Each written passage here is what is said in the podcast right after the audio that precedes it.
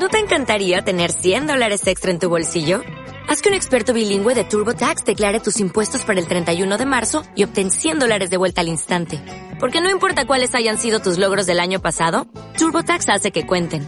Obtén 100 dólares de vuelta y tus impuestos con 100% de precisión. Solo con Intuit TurboTax.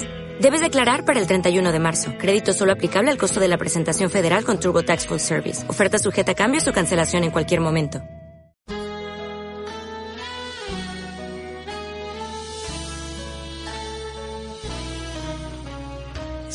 Sientes cerca un barullo y no sabes qué es, es un ángel llegando aunque no lo ves para acercar nuestras oraciones a Dios.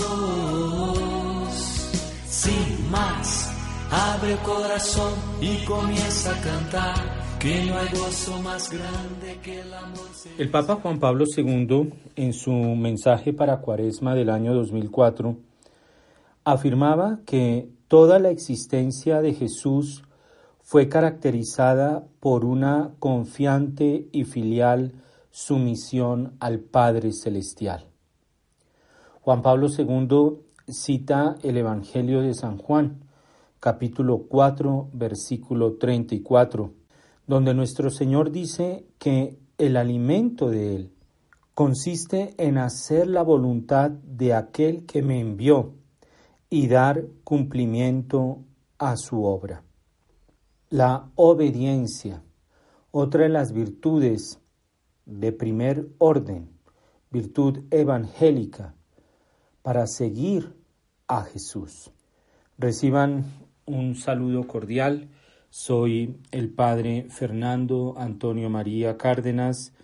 Les hablo desde el foyer de Charité. Hemos venido hablando sobre virtudes evangélicas. En el programa pasado hablamos de la pobreza los criterios para vivir la pobreza, la necesidad de acoger la pobreza. En el programa de hoy queremos meditar un poco sobre la obediencia. El Papa Benedicto XVI ha hablado sobre esta dictadura del relativismo y es, en pocas palabras, hacer lo que cada uno quiere. Es una dictadura que viene a imponerse, lo vemos con todo esta eh, LGTB, donde cada uno pues dice que es lo que quiere hacer. Lo vemos lastimosamente dentro de la Iglesia Católica dentro de algunos sectores de la Iglesia Católica. Salen sacerdotes a mm, enseñar, a manifestar enseñanzas contrarias a lo que Jesús nos vino a dejar, enseñanzas contrarias al magisterio de la Iglesia. Realmente es una crisis en la obediencia. Hay una desobediencia, una desobediencia generalizada, una desobediencia que se ve en todo ámbito, que abarca todo aspecto. Y en este sentido considero importante reflexionar sobre esta virtud de la obediencia, porque nuestro Señor desde su infancia hasta su muerte, obedeció. Su vida oculta se caracterizó por la obediencia a Nuestra Señora y a San José. Lo dice el Evangelio de San Lucas, capítulo 2, versículo 51. Estaba sometido a sus padres, a María y a José. En su adolescencia, cuando quedó en el templo de Jerusalén, eh, le dice a sus padres que se encontraban angustiados, ¿por qué razón me buscabais? ¿Acaso no sabíais que yo debo dedicarme a las cosas de mi Padre? Lucas capítulo 2, versículo 49. Y termina nuestro Señor su vida inmolando su voluntad en aquel acto de entrega que lo hizo transpirar sangre en el huerto de los olivos. Recordemos que Jesús suplicaba, Padre, aparta de mí este cáliz. Sin embargo, después, inmediatamente, da un giro radical, pasando de un sentimiento humano para una obediencia divina. Y añade, pero no se haga mi voluntad, sino la tuya. Es esta la actitud permanente de Jesús. No hacer su voluntad, sino la de el Padre. Si Jesús, Hijo de Dios, segunda persona de la Santísima Trinidad, y aquí hago un paréntesis porque por ahí hay sacerdotes que dicen que Jesús se vino a enterar de que era una persona divina después de la resurrección. Falso, falso. Cierro el paréntesis. Y, esto debería ser hablado, debería ser hablado con, con esos sacerdotes o con sus superiores acerca de lo que están predicando y enseñando. Jesús tenía plena conciencia de que era el Hijo de Dios. Y Jesús viene a someterse en todo a la voluntad del Padre. Si Él siendo Dios se somete a la voluntad de otro, tú que no eres Dios, ¿cómo no te vas a someter a la voluntad de Dios? Es que es, eh, realmente la, desobediencia es un absurdo.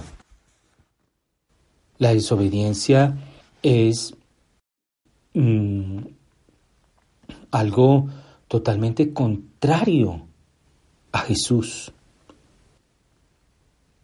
Que Dios tenga misericordia de aquellos que promueven la desobediencia de manera especial dentro de la iglesia y que Dios tenga misericordia de aquellos que ocupando cargos de mucha responsabilidad quieren hacer su voluntad. Y que Dios nos conceda a todos nosotros la gracia, la fortaleza para ser obedientes, para obedecer. Y es que Jesús consigue la redención de la humanidad obedeciendo.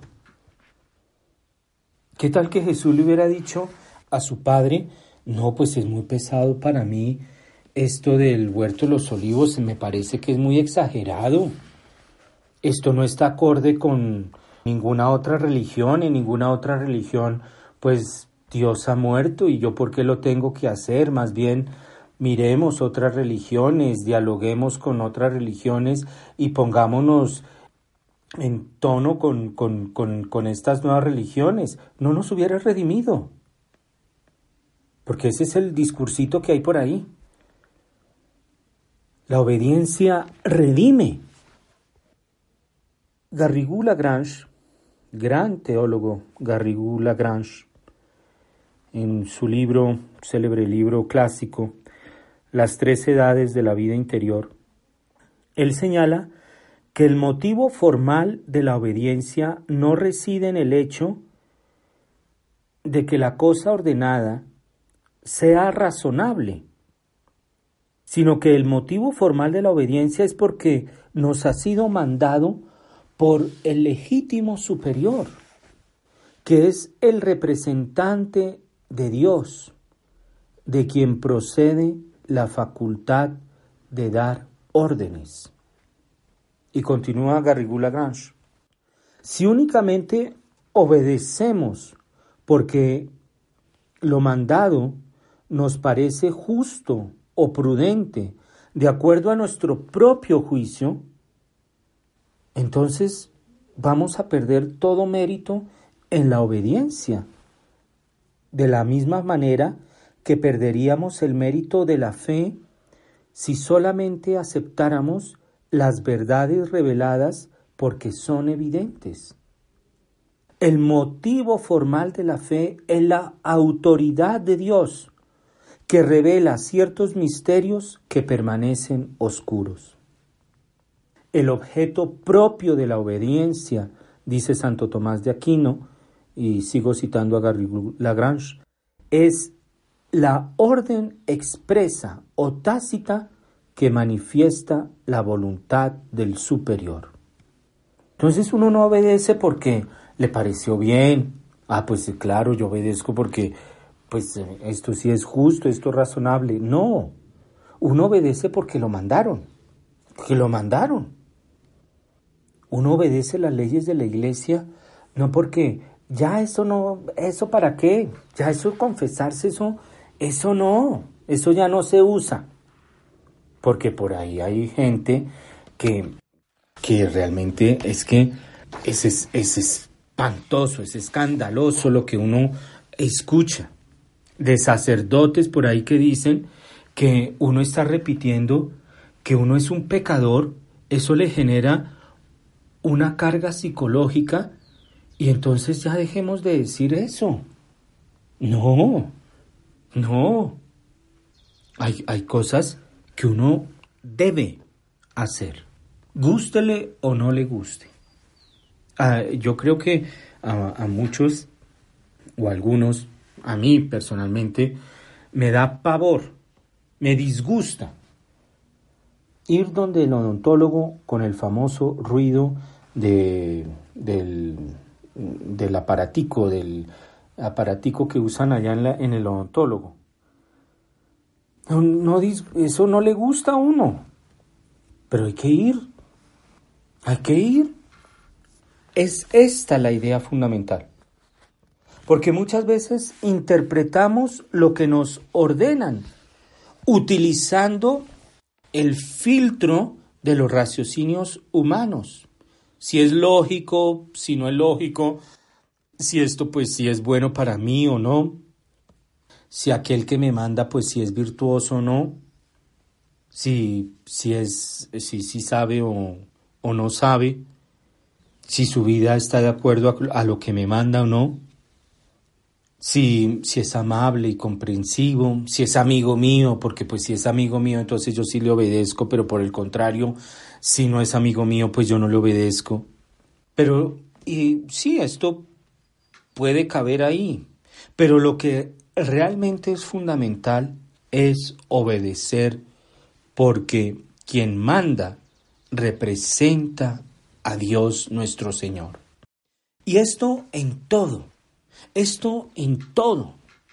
Si a ti te manda un policía de tránsito a parar, para. Si a ti te manda a hacer fila en el Transmilenio, haz fila en el Transmilenio. Estamos viendo unos actos de rebeldía sin proporción, ya como como dicen los españoles, se salió de madre. Me paso el semáforo en rojo, me cuelo en el bus, eh, no dejo la silla para los incapacitados. Hago lo que yo quiero. Hago lo que yo quiero. Pinto en las, en las paredes de las calles. Hago lo que yo quiero. El superior puede equivocarse al emitir una orden.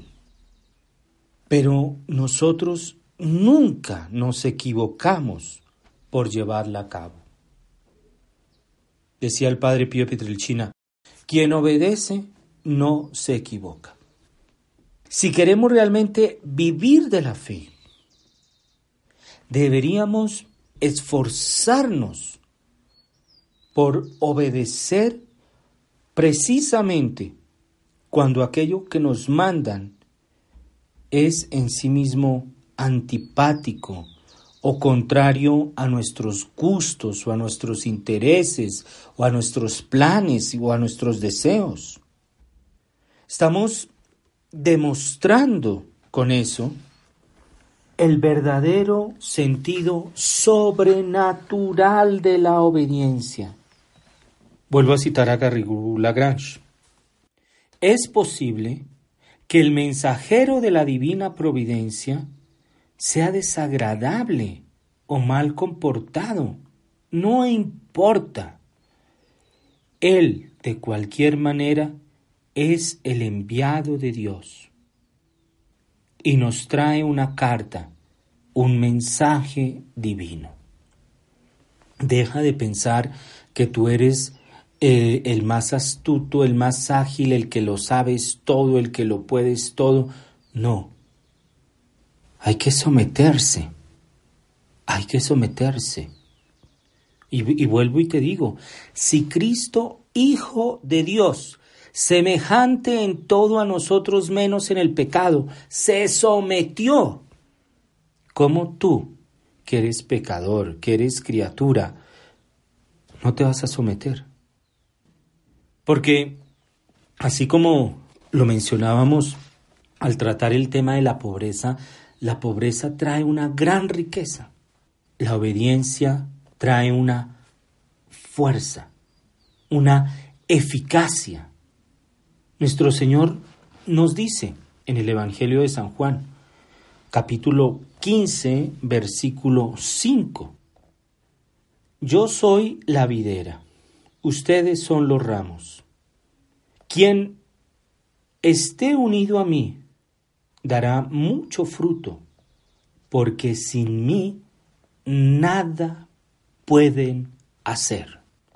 La obediencia opera precisamente, realiza la conexión, la unión de nuestra voluntad con el poder infinito de Dios.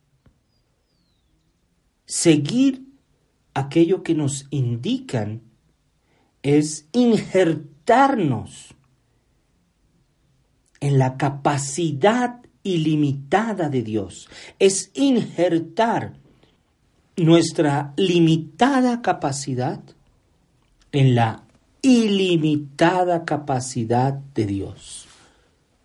Es una cuestión de fe. Sin mí nada pueden hacer. Santa Teresa de Ávila en alguna ocasión recibe de su superior la, la orden de escribir el libro sobre las fundaciones. De hecho, se llama así el libro, Fundaciones. Y ella escribe que me pareció una cosa imposible escribir este libro. Y esto por causa de muchas otras ocupaciones. Sin embargo, continúa Santa Teresa, yo me encomendaba a Dios, un tanto afligida por verme con tan poca capacidad y con mala salud. Y me dice el Señor, hija, la obediencia da fuerza. Esto sería algo interesante, mirar si tú tienes fuerza. Hay veces que vivimos cansados. ¿Vivimos cansados por qué? Preguntémonos, ¿será que la razón de nuestro cansancio no es otra que la de estar haciendo nuestra voluntad? La obediencia da fuerza. ¿Y cuál es la obediencia que nos da fuerza? Porque hemos dicho, no es cuando me parece la cosa lógica, no es porque me lo manda mi amigo, el que me cae bien.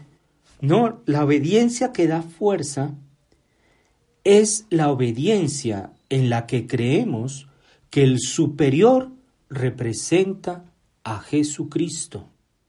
Es a Jesús a quien obedecemos y no a una persona humana, con sus limitaciones, sus fallas, sus defectos. Si te para el, policía no esos, no esos actos bochornosos que, que a veces vemos, donde el policía para a alguien a pedir los papeles y comienzan a insultar al oficial. No, en ese momento es Jesucristo. ¡Qué, qué barbaridad! Y por eso los policías también deben ejercer su cargo con responsabilidad. Es Jesucristo. Obedécelo. Es encontrar qué hay en lo que te manda, en que el, el papel, en que eh, una requisa, en que baje la velocidad, te lo está mandando Cristo. Esa es la fuerza que viene de esta obediencia, en que es a Jesús a quien obedeces. Y esta verdad aparece muy claro en el pasaje de la pesca milagrosa. Recordemos que Pedro había pasado la noche entera y Pedro era pescador. Pedro había pasado la noche entera y no había pescado nada. Y sin embargo, nuestro Señor lo invita a lanzar nuevamente las redes.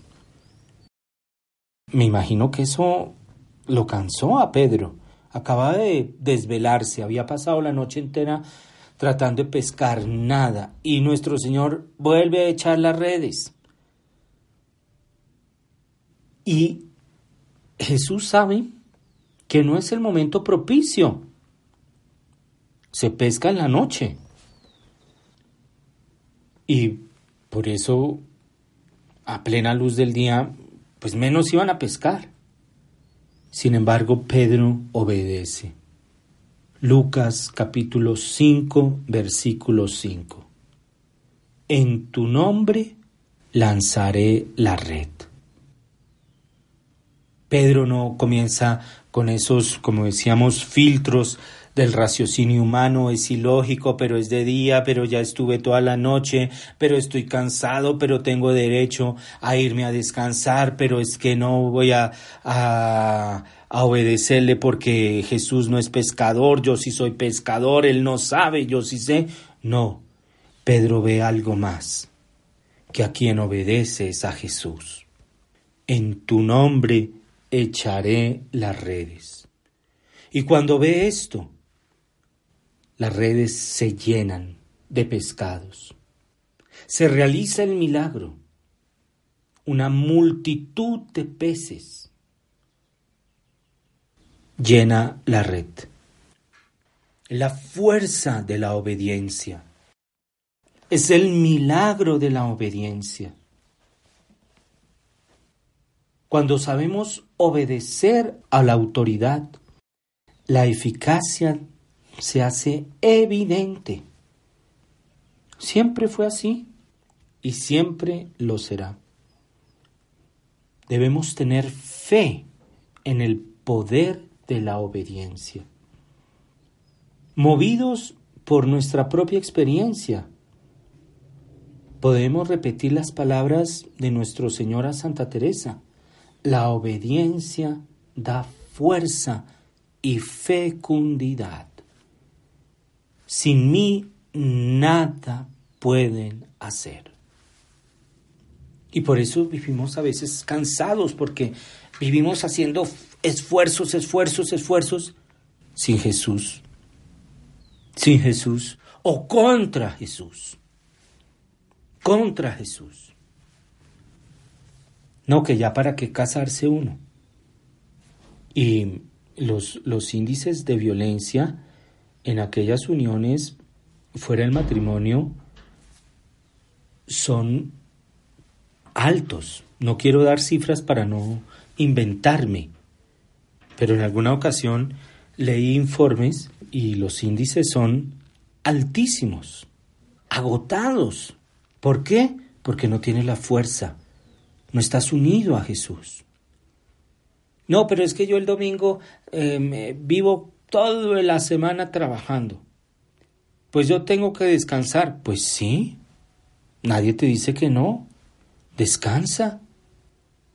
Pero yendo una hora Tienes todo el domingo para descansar.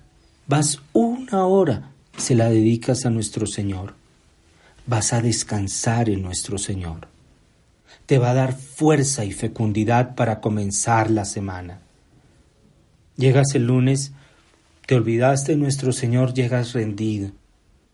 No, Padre, llegué rendida. ¿Por qué? Porque el fin de semana estuve haciendo trabajo, estuve limpiando la casa y fuiste a misa. No, Padre, eso no me alcanzó, no me alcanzó el tiempo. Pues por eso es que llegaste rendida, mijita. Porque no, no tienes, no tienes esa fuerza que viene de nuestro Señor. Y hay que recordar que en la iglesia Cristo es la cabeza y que la autoridad legítimamente constituida representa a Cristo. Realmente hay que, hay que decirlo, lo señalaba muy bien el, padre eh, Santiago, el, el español de los franciscanos de María, donde la conferencia episcopal alemana comienza que a mirar y a estudiar y a revaluar según sus criterios que toda la doctrina moral de la Iglesia. Y le hacen, le dan como un ultimátum al Papa y le hacen como un chantaje al Papa. Que si no aprueba esa, esa reforma que ellos mismos van a hacer, entonces va a haber un cisma, peor que el de Martín Lutero. No, hay que, hay que volver a, a recordar que Cristo es la cabeza de la iglesia. Y Cristo es quien hace los milagros. Cristo está representado en la autoridad legítima. Sin mí nada pueden hacer, pero con Él todo. Decía Santa Teresa de Jesús, decía, Teresa sin Jesús no puede nada, Teresa con Jesús lo puede todo. Lo puedes todo con Jesús, puedes mover montañas. Porque cuando obedecemos a la legítima autoridad, somos como una prolongación de la omnipotencia divina. Jesús nos dice, como le dijo a Moisés, Éxodo capítulo 3, versículo 12, Yo estoy contigo Tú tienes mi poder, no temas. Pero esto en la medida en que estemos unidos a Cristo. Si no estamos unidos a Cristo, no tenemos el poder.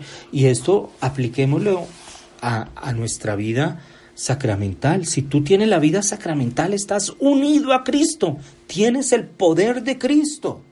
Si tú estás unido sacramentalmente con tu esposo, con tu esposa, tienes el poder de Cristo.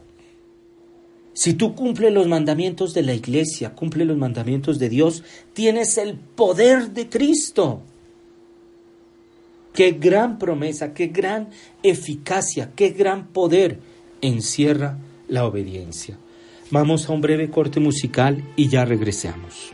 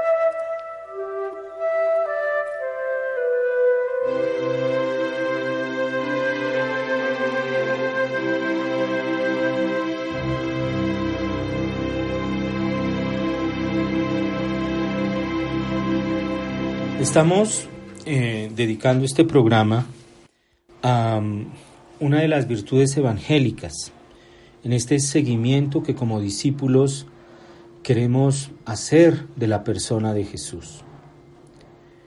En el programa pasado hablábamos de la pobreza, la pobreza de Jesús, los criterios de la pobreza. En este programa estamos hablando de la obediencia, de la eficacia, del poder que tiene la obediencia. Porque la obediencia nos injerta al poder de Dios, a la omnipotencia de Dios.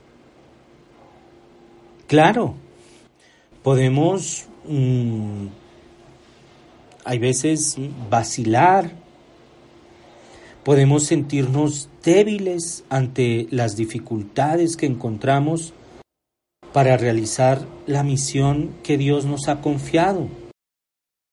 Lo decía el profeta Jeremías, capítulo 1, versículo 6. Señor, yo no sé hablar, porque soy como un niño. Pero también el Señor te dirá, como le dijo al profeta, no digas eso, porque voy a colocar mis palabras en tu boca. Hoy yo te establezco sobre las naciones y reinos para arrancar y arrasar, para demoler y destruir, para construir y plantar. No tengas miedo. Yo hago de ti una ciudad fortificada, una columna de hierro y una muralla de bronce. Jeremías capítulo 1 versículos 9 en adelante. Podemos sentirnos débiles, podemos sentir cierto temor ante las dificultades que se presentan, pero esa fuerza viene de Dios. Y cuando está, tú estás con Dios, Dios te dice, no tengas miedo. Porque cuando estamos vinculados por la obediencia a la voluntad de Dios, llegamos a poseer una fuerza, una resistencia, una energía, un poder y una eficacia sobrehumana. El pecado debilita, el pecado que el pecado mortal es la ruptura de la amistad con Dios. Y por eso quedas sin fuerza, débil. Cuando vuelves al sacramento de la confesión, nuestro Señor vuelve la amistad contigo y te vuelve a dar fuerza para continuar. Por eso la, la confesión frecuente, la Eucaristía frecuente. Decíamos que es, esto tal vez ustedes ya lo han descubierto, pero repitámoslo, es una cuestión de fe. No estás ante el Padre que te mandó, no estás ante el Padre que te hizo mala cara, no estás ante el Padre que te gritó, no estás ante el policía molesto, no estás ante una mm, norma ahí, no, estás ante Cristo. Estás ante la persona de Cristo. Y por eso es que podemos decir como San Pablo, Filipenses 4, 13 capítulo 4, versículo 13. Todo lo puedo en aquel que me da fuerza. Todo lo puedo en aquel que me fortalece. Y ya meditábamos sobre esa fuerza, de dónde nos viene a nosotros esa fuerza. Es el poder increíble de la obediencia. Ante esta fabulosa capacidad ofrecida por la omnipotencia divina, experimentando toda nuestra debilidad. Nos conforta poder decir junto con la iglesia, como en la oración del sábado después de el miércoles de ceniza, oh Dios todopoderoso, mira con bondad nuestra debilidad y extiende para protegernos tu mano poderosa. Cuando tú estás unido a Cristo, Dios extiende sobre ti su mano poderosa. Por eso es que todos esos planes, proyectos que no tienen en cuenta a Cristo por cabeza, van a fracasar.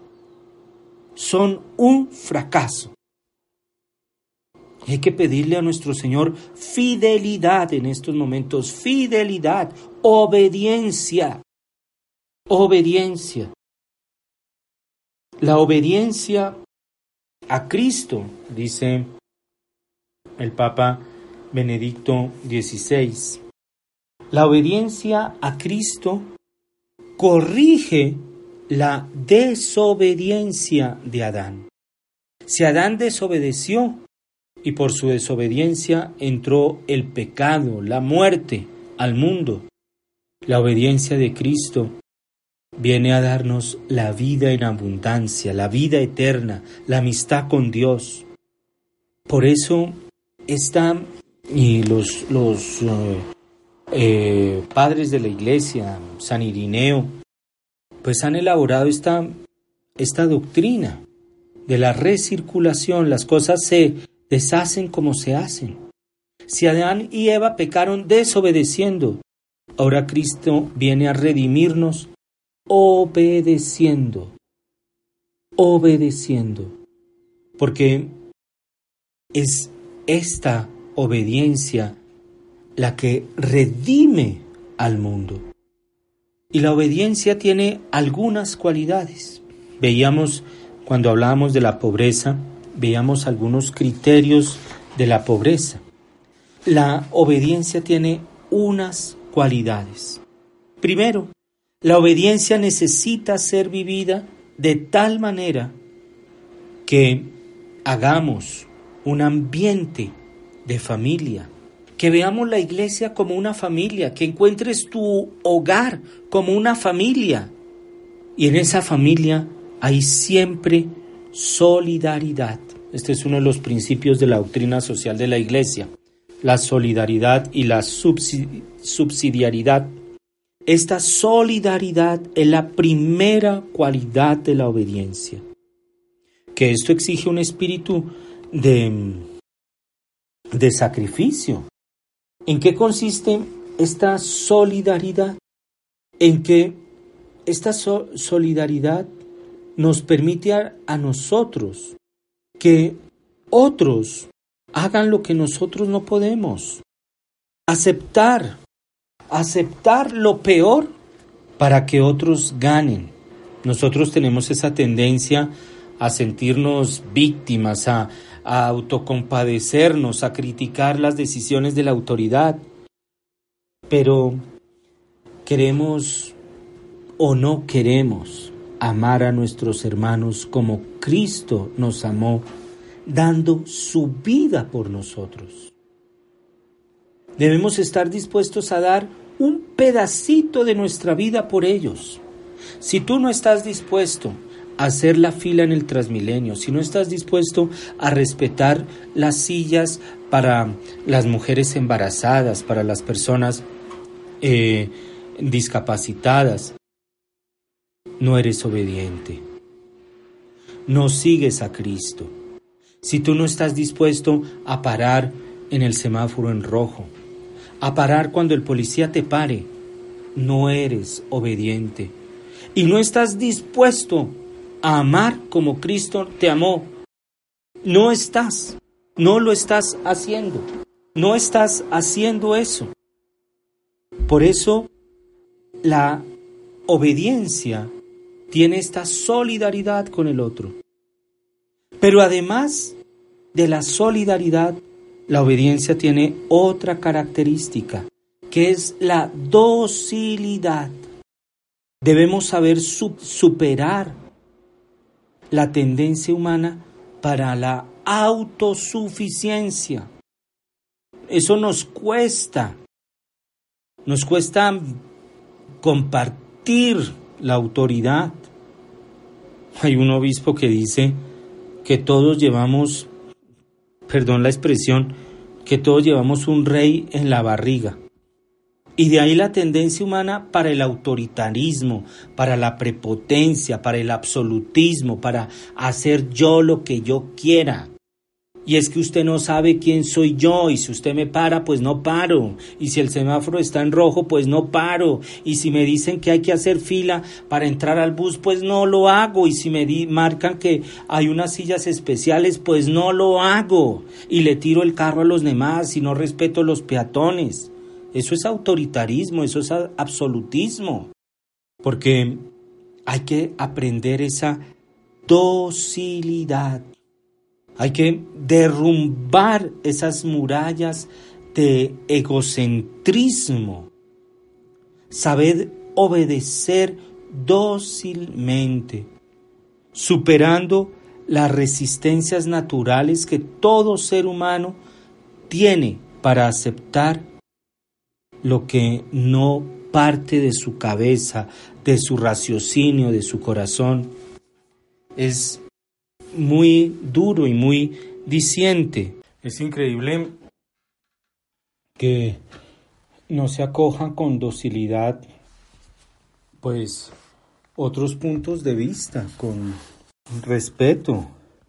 Tenemos esas murallas que a veces en la edad medieval construían los señores eh, feudales, donde y esta es una imagen que nos sirve a nosotros para, para el tema de la obediencia, donde yo puedo obedecer siempre y cuando no se metan en mi feudo. Cuando, cuando se meten en mi feudo, hmm, ahí comienza el problema. Ahí comienza el problema. Hay que derrumbar, derribar esas murallas de nuestros feudos, de nuestros pequeños feudos y superar esas resistencias naturales que todos nosotros tenemos para aceptar lo que no parte nuestra cabeza o nuestro corazón. Hay personas que parece que tienen esa tendencia de ir en contra, y esto como de manera natural, de ir en, en contra de todo aquello que, que les mandan. Es la solidaridad, la docilidad y asimilar lo que nos indican, lo que nos mandan, incorporándolo como cosa propia. Obedecer por amor. Es la tercera cualidad de la obediencia. La primera, la solidaridad. Yo obedezco, sí, pues la incomodidad de ir parado en el bus y tener que ceder el puesto a alguien, pues para, para que esta persona, yo me sacrifico por esta persona. La solidaridad, la docilidad, derrumbar esas murallas para aceptar pues lo que no ha venido de mí, lo que no ha salido de mí, sino lo que me manda otro. Y la tercera cualidad es obedecer por amor. Porque hay veces que obedecemos es para no meternos en problemas, para no molestar. Pero cuando obedecemos así, queda como cierto malestar interior, mientras que lo si lo asumimos, si lo incorporamos como algo propio, no va a haber esa división, pero si, si no lo incorporamos como algo propio, va, va, va a haber siempre esa, esa, ese malestar, pero ¿por qué yo tengo que obedecer? ¿Pero por qué yo, yo tengo que ceder el, el asiento? ¿Por qué yo tengo que hacer fila? No, hay que incorporarlo, hay que obedecer por amor, por amor. La oficina, que no te dan a ti un trabajo sino a otro. Bueno, ahí, ahí está la docilidad, la solidaridad, bueno, que el otro ponga, sea una oportunidad para que el otro muestre sus talentos. y también la oportunidad para aceptarlo como algo propio.